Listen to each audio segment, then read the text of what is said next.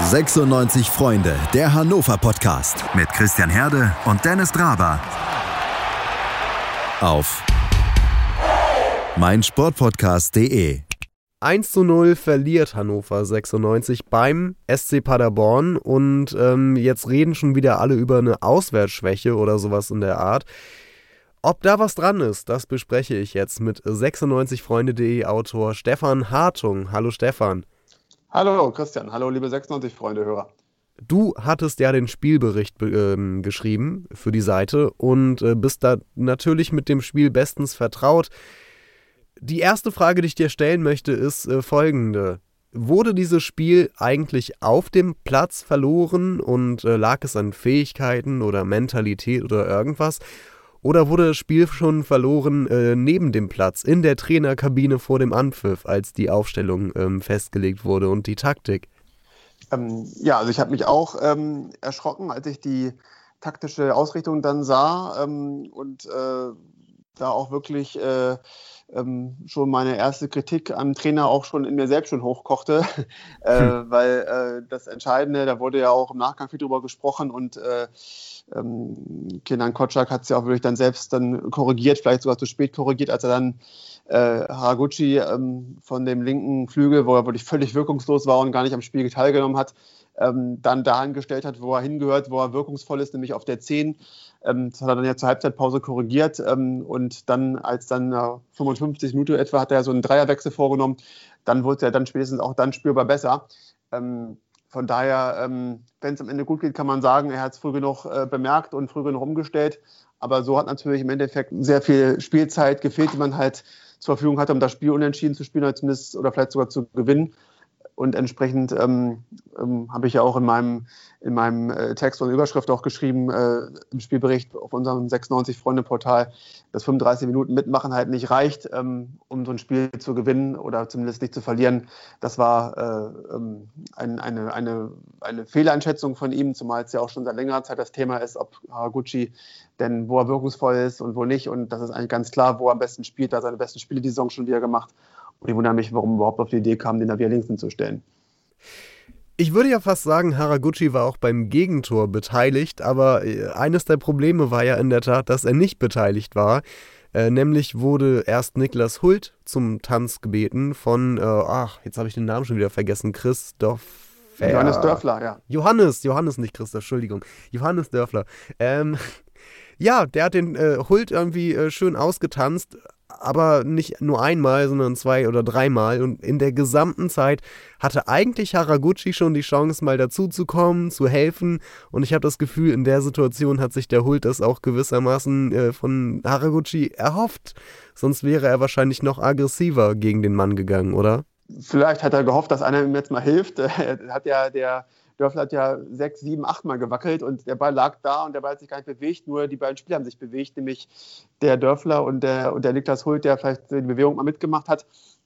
Valette hätte auch noch vielleicht eingreifen können, äh, aber Haraguchi stand doch recht nah daneben und zumindest äh, irgendwann, als der Dörfler vier, fünf Mal wackelt und tanzt und irgendwie sich nichts bewegt, äh, außerdem, wie gesagt, der Ball hat sich bewegt, da muss er auf die Idee mal kommen und sagen, so, jetzt reizt ihr mal, jetzt gehe ich mal dazwischen oder zumindest decke ich mal die Mitte mit ab, dass er dann halt äh, nicht nach innen ziehen kann, das Dribbling machen kann und dann zum Tor ziehen kann, was dann im Endeffekt auch passiert ist. Da hätte er sicherlich äh, an der Stelle ähm, eingreifen und seinem Mitspieler helfen können. Das sehe ich auf, auf jeden Fall auch so, ja. Vielleicht hat Hult auch, äh, hätte auch natürlich dazwischen gehen können, aber vielleicht man dann im 16 auch dann Sorge, dass man Elfmeter provoziert. Ähm, mhm. Aber ein bisschen Hilfe des Nebenmanns wäre an der Stelle durch Haraguchi auf jeden Fall sinnvoll gewesen. Ja, schon.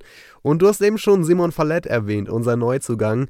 Ja, aus der Länderspielreise direkt in die Startelf. Und äh, das ist ja immer mit so ein bisschen Risiko behaftet. Auf der einen Seite steht die Qualität, die du durch den Neuzugang dazu gewonnen hast. Ähm, auf der anderen Seite steht die fehlende Eingespieltheit, dass die Abläufe noch nicht 100% bekannt sind.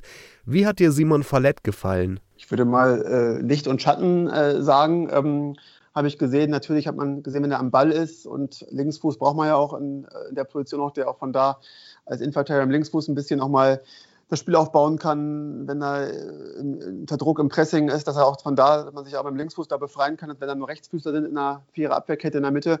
Ähm, da hat er äh, gute Szenen gehabt, äh, hat natürlich auch schlechtere Szenen gehabt. Äh, mir fallen da speziell zwei Szenen nach der Halbzeitpause ein. Das war diese besagte Phase, wo 96 noch nicht ähm, den Zugriff zum Spiel hatte, wie erst auf der 55. Minute. Da waren zwei Szenen, wo er, ähm, ähm, wo er sich einmal, äh, wo er einmal die Mitte aufmacht, kurz nach der Pause, direkt 20 Sekunden nach der Pause, wo der Bresny, wenn ich das richtig ausspreche, jetzt äh, diese Chance hatte, wo Verlet dann auch den, den, den Weg des Gegenspielers mitgehen muss, irgendwo auch sich entscheiden muss, klar, aber trotzdem macht er das Zentrum auf und dann steht er allein äh, fast vom Tor und äh, schnippelt den dann äh, am Pfosten vorbei, der Paderborner.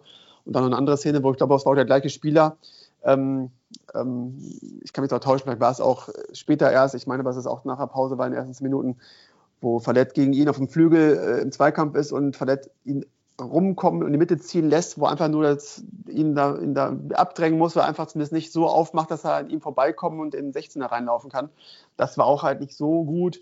Ähm, aber gut, klar, der Junge hat zweimal mit der Mannschaft, glaube ich, trainiert, so ungefähr, mehr war das gar nicht und ähm, vor Länderspiele, der Länderspiele gehabt ähm, und muss sich da natürlich erstmal mit den Leuten auch ein bisschen abstimmen und ähm, ähm, von daher ähm, sollte man da die Zeit geben und, und wird sicherlich dann noch ein bisschen stabiler hinten werden und äh, dass er gut ist und Talent hat und dass einen Abwehrspieler in der zweiten Liga äh, überdurchschnittlich guter Junge ist, das ist ja unbestritten, das hat man gesehen.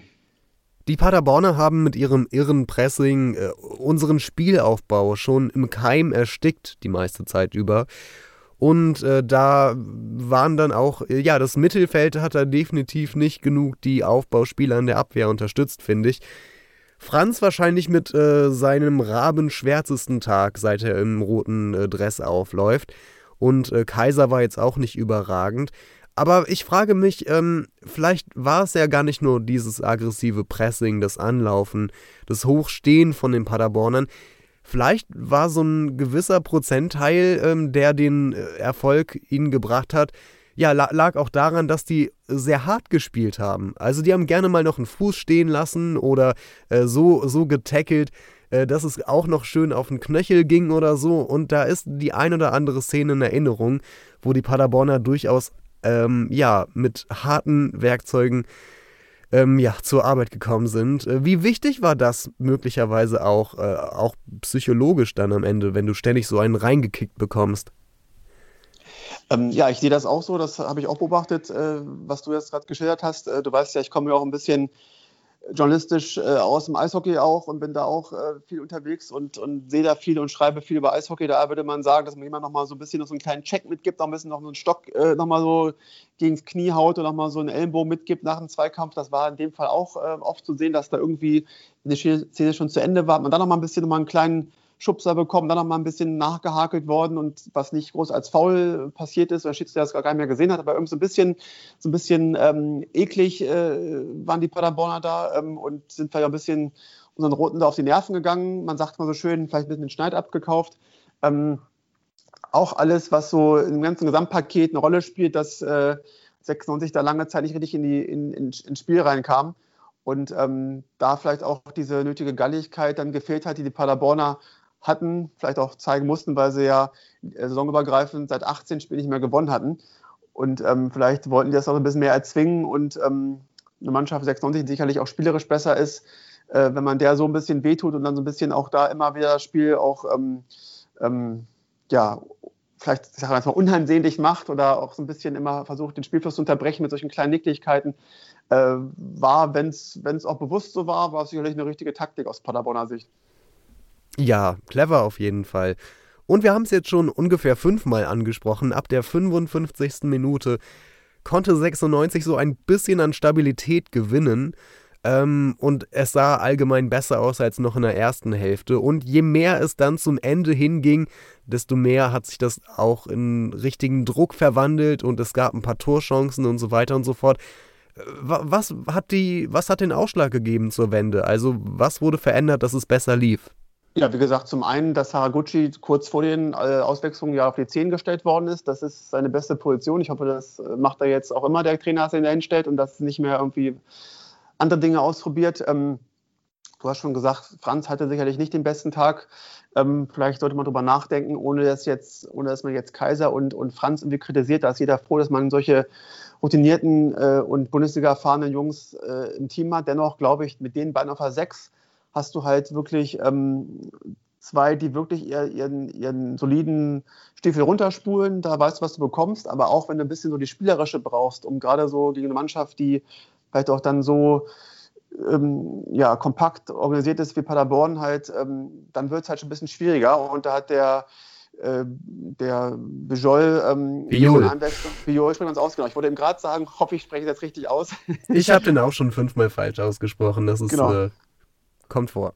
Der Vorteil ist ja, du musst ja in der Regel Podcast sprechen. Ich bin ja jeder, der vorwiegend schreibt, von daher beim Schreiben kann man nicht viel falsch machen.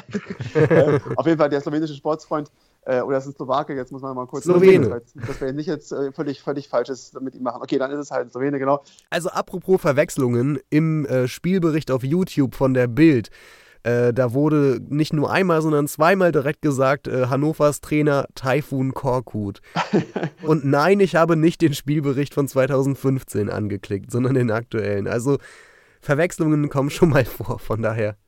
Okay, dann sind wir dann auf der, auf, der, auf, der, auf der sicheren Seite, dass wir jetzt nicht ganz viel falsch machen, indem wir wirklich dann Trainer nennen, der seit fünf Jahren, der seit fünf Jahren nicht mehr Trainer der 96er ist. Okay. Ähm, genau. Also auf jeden Fall ähm, ähm, Jako, wie heißt mit Vornamen Jako? Jaka Biol. Jaka Biol, jetzt haben wir richtig. Also Jaka Biol hat durch seine Einwechslung, finde ich auch, wir haben immer von Haraguchi gesprochen, aber der Jaka hat auf jeden Fall seine Einwechslung auch ähm, da aus dem Mittelfeld heraus haben wir auch gemerkt, dass der man ist, der, ähm, der äh, da mehr Impuls setzen kann, der, äh, der genauso ballsicher ist wie die anderen beiden Jungs, wie Franz und Kaiser, aber auch natürlich einfach ein bisschen mehr spielerisch noch drauf hat äh, ohne Frage war es ja auch so, dass, äh, dass man gleich auch der, einen Torschuss gab, der auch ganz gut gewesen wäre, wenn ich abgeblockt äh, worden wäre. Also jemand, der auch mal aufs Tor schießt, haben wir vorher nicht gesehen, dass man aus der zweiten Reihe aus dem Mittelfeld geschossen wird von Mittelfeldspielern.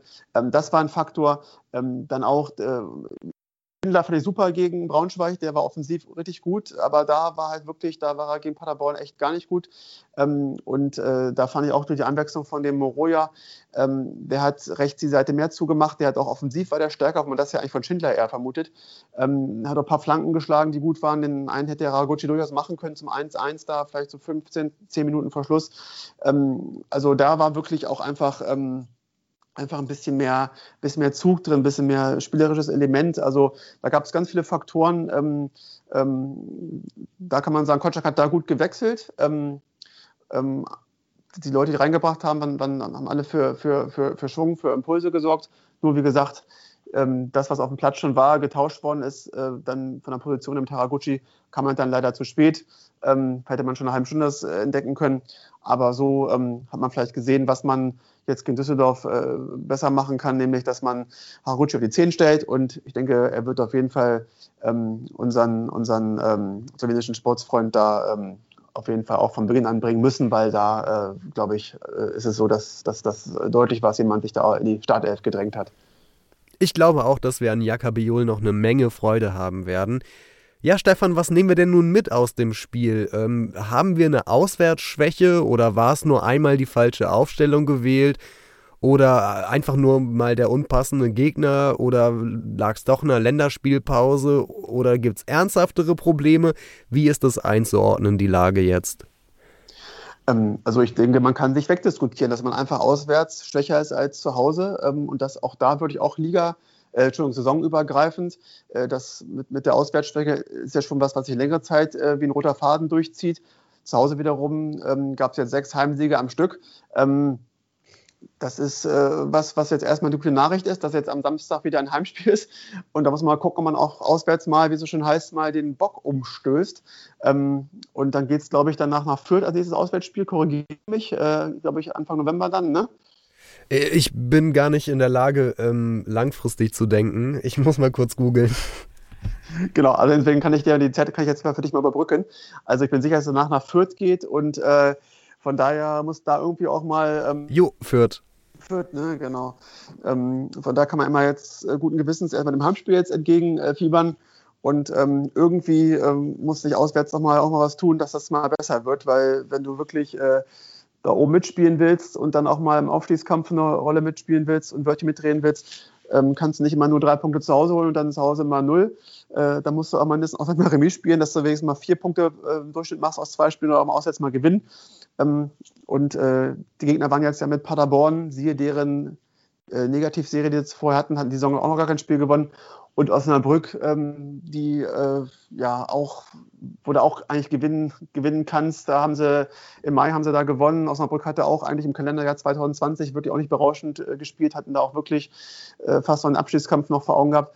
Ähm, also es war jetzt nicht irgendwie so, dass man jetzt beim HSV oder Holstein Kiel oder sonst wo spielt bei diesen Mannschaften, jetzt eher vorne stehen. Ähm, da muss irgendwas noch passieren und ähm, da ist wirklich das eine Diskrepanz, die man momentan zwischen Heim und Auswärts nicht wegdiskutieren kann. Stefan, ich möchte mich herzlich bedanken, dass du heute so viel geredet hast, denn ich wäre nicht in der Lage dazu gewesen. Ich habe nämlich ein bisschen Halsschmerzen. Ähm, darum, das war schon sehr wohltuend für mich. Und vielen Dank, dass du mit dabei warst und äh, lest Stefans äh, Artikel und Berichte auf 96freunde.de sowie in äh, etlichen lokalen, vor allem Sportmedien. Gerne, Christian, ich habe auch zu danken. Und gleich reden wir noch mit Henrik Zinn noch etwas genauer über das ähm, Spiel gegen Düsseldorf jetzt am Samstag. Mal gucken, was er dazu zu sagen hat. Bis gleich. In rund 40 Folgen habt ihr mich jetzt schon sagen hören, I want to tell you about the Beatles. Ich habe euch die Geschichten zu ihren Alben und ihren Songs erzählt, euch ihre wichtigsten Wegbegleiter und Vertraute vorgestellt und natürlich die Orte, die für die Bandgeschichte eine wichtige Rolle spielten. Habt ihr die drei bisherigen Staffeln schon durchgehört? Nein? Na, worauf wartet ihr dann noch? Rein in den Podcatcher eurer Wahl und einfach mal losgehört. Und folgt gerne auch unserem Instagram-Kanal iwtty-Beatles Podcast. Auswärts hat es nicht so gut funktioniert, also probieren wir es doch einfach nochmal zu Hause. Am kommenden Sonnabend spielt Hannover 96 um 13 Uhr gegen Fortuna Düsseldorf und ich rede darüber mit 96freunde.de Autor Henrik Zinn. Hey Henrik. Ein herzliches Hallo in die Runde. Was ich bei Stefan schon gesagt habe vorhin, äh, gilt hier auch. Ich bin gesundheitlich etwas angeschlagen und kann nicht so lange reden. Darum müssen wir in kurzer Zeit sehr viele ähm, Infos reinpacken in diesen Podcast. Wie sieht's denn aus bei äh, den Düsseldorfern? Wie haben die sich bislang in den ersten vier Spielen plus DFB-Pokal denn so geschlagen? Also im Prinzip kann ich mich jetzt nur wiederholen zu dem, was ich letzte Woche vor dem Spiel gegen Paderborn gesagt habe. Und zwar Düsseldorf ist echt schlecht in die Saison gestartet. Äh, die haben jetzt unter der Woche das klare Ziel Wiederaufstieg ausgegeben. Ähm, danach sieht es momentan aber irgendwie nicht so aus. Die haben in den ersten vier Spielen nur vier Punkte geholt. Äh, es war natürlich viel zu wenig für einen, für Absteiger. Äh, jetzt jüngst gab es ein 2 zu 2 gegen Regensburg zu Hause. Das war aber auch eher glücklich. Äh, nach zwei sehr frühen Gegentoren ja, kamen die Düsseldorfer erst ab der 80. Minute richtig ins Spiel und äh, dann waren es eher Einzelleistungen. Also da war die Teamleistung nicht so berauschend. Äh, davor hat man in Kiel verloren. In Hamburg hat man auch verloren und äh, zu Hause gegen Würzburg konnte man den einzigen Saisonsieg bis jetzt einfahren. Also die Euphorie in Düsseldorf hält sich in Grenzen, um es mal so zu formulieren. Die Düsseldorfer haben ihren äh, Kader aus der Bundesliga ja halbwegs zusammenhalten können tatsächlich. Und auch der Trainer Uwe Rösler ist immer noch da. Ähm, wie es denn bei den Neuzugängen aus? Gibt es dort schon irgendwelche Spieler, die sich als Top-Verstärkung herauskristallisiert haben? Und generell, wer ist bei Fortuna Düsseldorf der oder wer sind die Unterschiedsspieler? Äh, genau, wie du schon gesagt hast, es sind erstaunlich viele Spieler da geblieben. Bestes Beispiel ist Kenan Karaman. Äh, das hat Kocak vorhin in der Pressekonferenz auch nochmal angesprochen. Der war heiß umworben, aber Düsseldorf hat es irgendwie geschafft, den Spieler zu halten. Äh, das ist natürlich keine Selbstverständlichkeit. Von den Neuzugängen würde ich als stärksten ähm, Kevin Danzo bezeichnen. Der wurde zwar von Augsburg nur ausgeliehen, ob es eine Kaufoption gibt, weiß ich nicht. Aber der ist in der Innenverteidigung auf jeden Fall äh, eine Hausnummer für die zweite Bundesliga. Ich denke, das kann man einfach so sagen. Vor allem, weil André Hofmann, auch ein ehemaliger 96er, äh, jetzt verletzt ist, ähm, wird er in der Innenverteidigung eine sehr, sehr zentrale Rolle einnehmen und äh, wird, wird das Spiel von hinten raus so ein bisschen leiten. Ähm, genau, und ansonsten von den Neuzugängen Weiß ich gar nicht. Ich glaube, die sind gar nicht so sehr viel wert. Ich denke, äh, dadurch, dass Düsseldorf den Kader bei weitem äh, zusammenhalten konnte, ähm, ist die alte Mannschaft, äh, sie ist in sich geschlossen, war weitgehend stabil in der ersten Liga und ich bin eigentlich davon ausgegangen, dass ähm, Düsseldorf die wenigsten Schwierigkeiten haben wird beim Saisonstart, weil man, wie gesagt, dieses eingespielte Team schon hat. Und ähm, es hat sich vom, vom Spielsystem, weil halt eben auch der Trainer da geblieben ist, nicht so viel verändert. Aber irgendwie ja, hat es jetzt in den ersten Spielen auch nicht so funktioniert. Das liegt natürlich auch daran, dass super viele Spieler verletzt sind. Also neben Hoffmann fallen noch sieben weitere Spieler aus. Ähm, unter anderem der Neuzugang Leonardo Coutris äh, für die Linksverteidigerposition, den ich persönlich auch sehr stark einschätze. Ähm, wie gesagt, der wird jetzt auch länger fehlen. Und dann habe ich dann noch was mit David Kovnatski gehört, vor zwei Tagen. Genau, genau, der Mittelstürmer. Der wäre natürlich auch wichtig. Ähm, zuletzt wurde er, wie gesagt, durch Karaman ersetzt. Äh, der leidet jetzt aktuell unter Adduktorenbeschwerden. Und äh, wie schnell der zurückkommt, ich weiß nicht. Hast du was gehört, wie schnell er zurückkommt? Ich denke, für Spiel reicht es auf jeden Fall nicht mehr und alles weitere ist mir dann ehrlich gesagt auch egal. das stimmt, ja genau. Ich gehe auch davon aus, dass er das Spiel verpassen wird. Ähm, allerdings muss man sagen, äh, Karaman, der ja normalerweise eher links oder rechts außen spielt in Düsseldorf, hat die Sache äh, zuletzt gegen Regensburg echt gut gemacht. Also er hat auch das äh, 2-1 bzw. das 1-2 geschossen. Er hat sich da alleine gegen vier Regensburger Abwehrspieler durchgetankt. Ähm, also in der Innenverteidigung sollten wir schon aufpassen, auch wenn jetzt mit Kovnacki äh, der vermeintlich beste Stürmer ausfällt. Gut, äh, jetzt haben wir zwei unterschiedliche Aussprachen von dem Kerl. Wir werden es wohl nie erfahren, wie er richtig heißt. Henrik, das gleiche Spiel bei Hannover 96. Wer fällt denn bei uns aktuell aus? Oder gibt es da tatsächlich mal was Positives zu vermelden? Jein. Also theoretisch äh, ist die Nachricht positiv, weil laut Kotschak äh, war dies jetzt die erste Woche, in dem Hannover 96 mit dem vollen Kader trainieren konnte und in dem alle Spieler sich das erste Mal richtig kennenlernen konnte, weil bis jetzt äh, war immer ein Spieler äh, ja, äh, nicht mit dabei, entweder durch Länderspielreisen oder weil die Spieler nach und nach neu verpflichtet wurden, Verletzungen, wie auch immer. Ähm, das war, wie gesagt, die erste Trainingswoche mit allen Spielern zusammen. Laut Kutschak hat das sehr gut funktioniert. Allerdings ist unklar, ob Lindenmeiner fit wird. Und das wäre natürlich, äh, ich würde sagen, der schwerste Ausfall, den Hannover 96 momentan äh, ja, verzeichnen muss. Was hat er denn? Der leidet momentan unter einem grippalen Infekt. Er musste auch Antibiotika einnehmen. Heute am Donnerstag wird er jetzt das erste Mal wieder mittrainieren. Ähm, Ob es natürlich für das Spiel am Samstag reicht, das weiß man nicht, äh, weil nach einem Grippeinfekt ist man ja immer ein bisschen geschwächt. Äh, ich hoffe es natürlich, dass es reicht, aber das steht so ein bisschen in den Sternen. Aber ansonsten sind alle Spieler fit. Und ähm, genau, es dürfte nicht an Kreativität mangeln. Also Kotschak hat äh, die Option, sehr viel Qualität von der Bank auszubringen. Der Trainer hat auch noch einen Spieler erwähnt, der wohl angeblich ähm, ja permanent im Training ähm, sich anbietet und an der Startelf geradezu kratzt. Woche für Woche. Um wen handelt es sich dabei? Ja, du meinst Vladimir Soleimani. Ähm, ich kann das auf jeden Fall nachvollziehen, weil man sieht, wenn er eingewechselt wird, welche Spritzigkeit er ins Spiel bringt. Also äh, es ist nicht so, dass, dass Soleimani jetzt irgendwie in der 80. Minute in die Partie kommt und äh, er kann sich nicht integrieren, weiß nicht so ganz, was er machen soll und steht ein bisschen im Weg rum. Den Eindruck hatte ich in der letzten Hinrunde von Marvin Duksch ein bisschen. Ganz im Gegenteil, äh, Soleimani will den Ball an sich reißen und äh, bringt Elan mitten in das Spiel. Kreativität und äh, kann sich sofort integrieren, egal ob er jetzt mit Duxch zusammenspielt oder ob er mit Weidern zusammenspielt.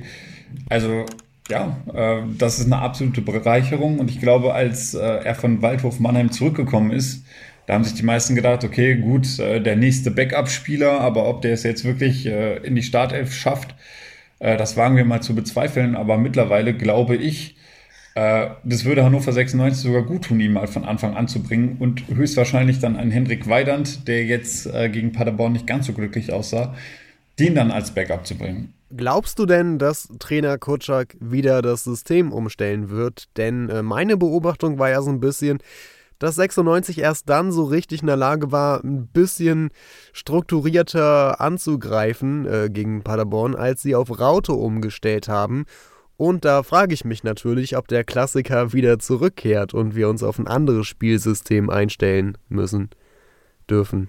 Ja, ich denke mal schon. Also das System mit der Raute, ich meine, das ist etabliert bei Hannover und äh, ich habe auch nicht verstanden, warum das Spielsystem auseinandergerissen wird.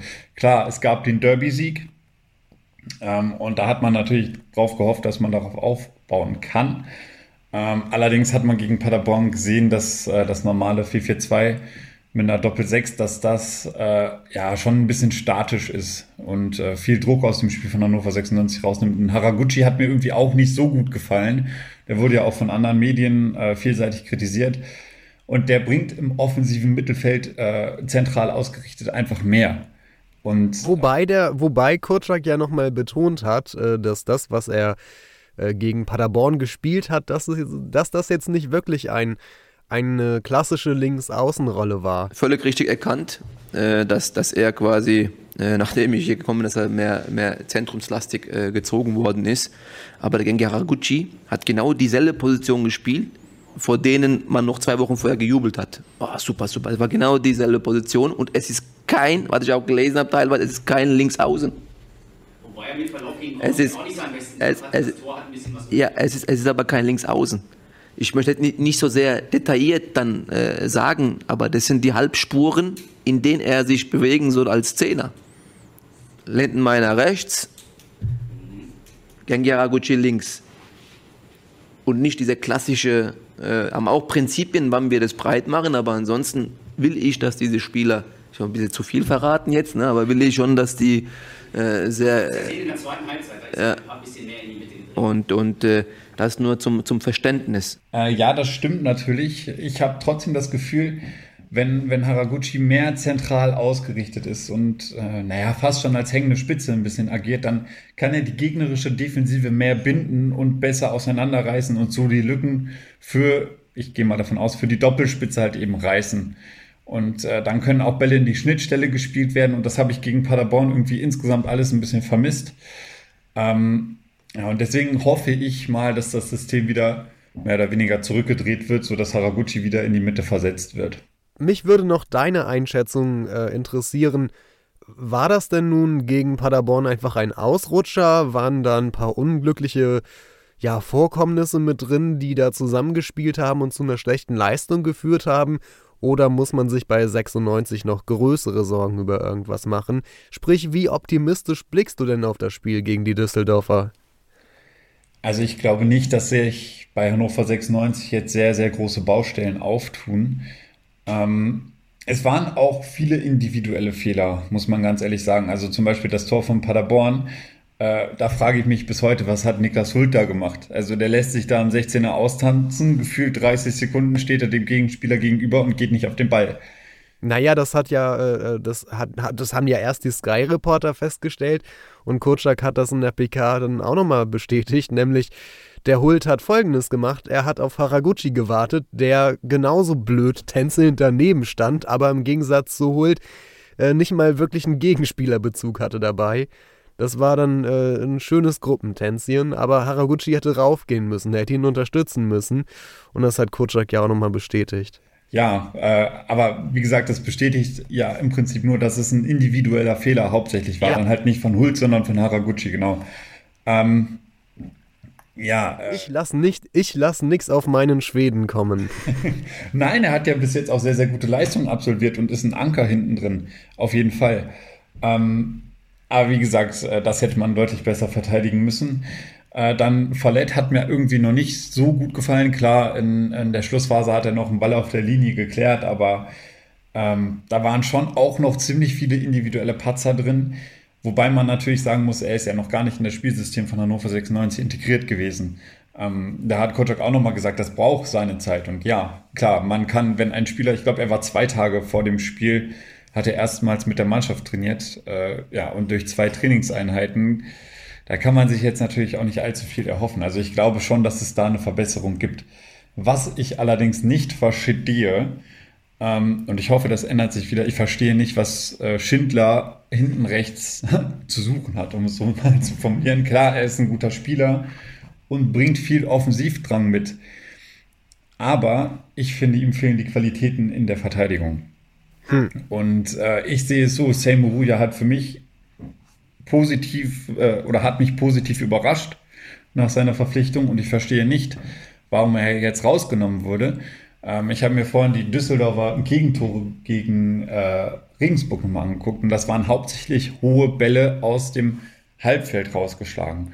Und äh, wenn wir uns jetzt zum Beispiel nochmal das Pokalspiel von Würzburg vor Augen führen, ähm, da hat Moruja genau das gemacht. Er hat die Bälle hinten rausgetragen und hohe Bälle, präzise hohe Bälle gespielt. Und äh, diese Hebelwirkung brauchen wir eigentlich auch gegen Düsseldorf. Und äh, ich finde, in der Rückwärtsbewegung ist Moruja einen Schritt weiter als Schindler. Schindler ist ja auch äh, eigentlich kein gelernter Rechtsverteidiger mehr. Ähm, und deswegen kann ich das nicht verstehen, wieso, äh, wieso eine Offensivkraft hinten rechts reingestellt wird, wenn man mit Moruja einen qualitativ guten Mann zur Verfügung hätte. Ich finde, Schindler kann entweder ähm, auf dem Flügel oder im Mittelfeld spielen, das auf jeden Fall. Oder er ist halt eben äh, eine Tempo-Variante für die Schlusshalbe Stunde, wie auch immer. Oder wenn man hinten liegt, dann kann man vielleicht umstellen auf Dreierkette und dann kann man einen Schindler bringen. Aber äh, ich würde mich jetzt dafür stark machen wollen, ähm, dass äh, Sam Ruja wieder zurück in die Innenverteidigung rutscht, beziehungsweise in die, in die Viererkette. Ich würde fast sagen, dein Wunsch dürfte in Erfüllung gehen. Ich sehe da keinen Weg dran vorbeigehen. Wie war denn eigentlich das Ding mit den Zuschauern? Äh, hier in der Region Hannover, die Inzidenzrate ist äh, auf über, über das Limit von, ich glaube, 35 oder so gestiegen und äh, es gibt äh, weitere Einschränkungen. Die Corona-Ampel ist auf gelb. Aber Stand jetzt dürfen Zuschauer ins Stadion, oder? Genau, also äh, Hannover darf ja maximal von 9.800 Zuschauern spielen. Ich glaube, irgendwie 8.400 oder 8.500 Karten wurden verkauft. Ähm, mit der Anzahl an Fans wird Stand jetzt auch gerechnet. Es kann natürlich immer noch passieren, dass das Gesundheitsamt äh, am morgigen Freitag jetzt einen, Strich durch die Rechnung macht. Ich denke mal. Könnt ihr auch am Samstagvormittag äh, theoretisch auch noch dicht machen? Ja, können sie theoretisch tun. Ähm, also, das steht ein bisschen auf der Kippe. Ich habe auch äh, gedacht, dass jetzt so eine große Zuschauerzahl äh, unangebracht ist aufgrund der jetzigen Situation. Allerdings wurde das Konzept von Hannover 96 äh, ja vielseitig gelobt, auch vom Gesundheitsamt. Äh, und äh, dass Hannover 96 das auch deutlich be äh, besser reguliert als manche andere Zweitligisten. Ähm, ja, von daher, die Hoffnung stirbt zuletzt. Na gut, ich bedanke mich bei 96freunde.de Autor Henrik Zinn. Bei Twitter und Insta findet ihr ihn unter henrik-zinn. Und ähm, ja, möge das nächste Spiel äh, so erfolgreich sein wie möglich. das wollen wir hoffen. Mach's gut, Henrik. Danke euch fürs Zuhören. Ciao, ciao. Tschüss. Wie baut man eine harmonische Beziehung zu seinem Hund auf? Puh, gar nicht so leicht. Und deshalb frage ich nach, wie es anderen Hundeeltern gelingt, beziehungsweise wie die daran arbeiten. Bei Iswas Dog reden wir dann drüber. Alle 14 Tage neu mit mir, Malte Asmus und unserer Expertin für eine harmonische Mensch-Hund-Beziehung, Melanie Lippisch. Iswas Dog mit Malte Asmus. Überall, wo es Podcasts gibt. 96 Freunde, der Hannover Podcast mit Christian Herde. Auf meinsportpodcast.de